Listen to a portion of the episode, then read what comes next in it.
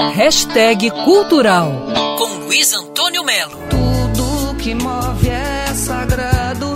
E... Tudo que move é sagrado é o nome da exposição inaugurada no Museu Janete Costa de Arte Popular, em Niterói, que apresenta 60 obras de 30 artistas brasileiros com técnicas diversas.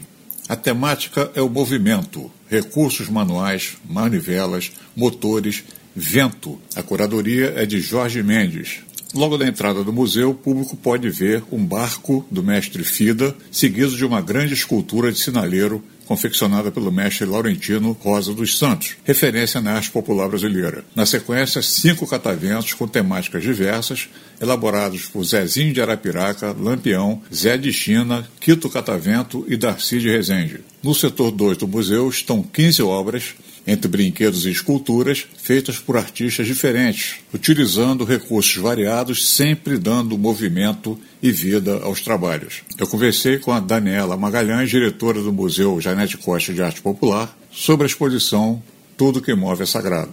É, a gente também faz uma grande homenagem ao Adalto Fernandes, um artista nascido aqui em Niterói, né, no bairro do Barreto.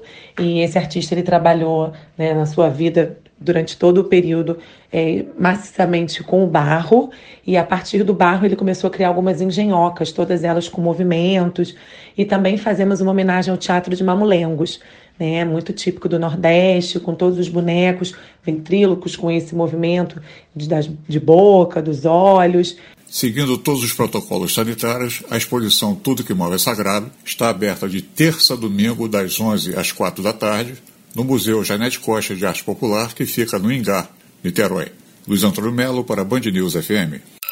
Quer ouvir essa coluna novamente? É só procurar nas plataformas de streaming de áudio. Conheça mais dos podcasts da Band News FM Rio.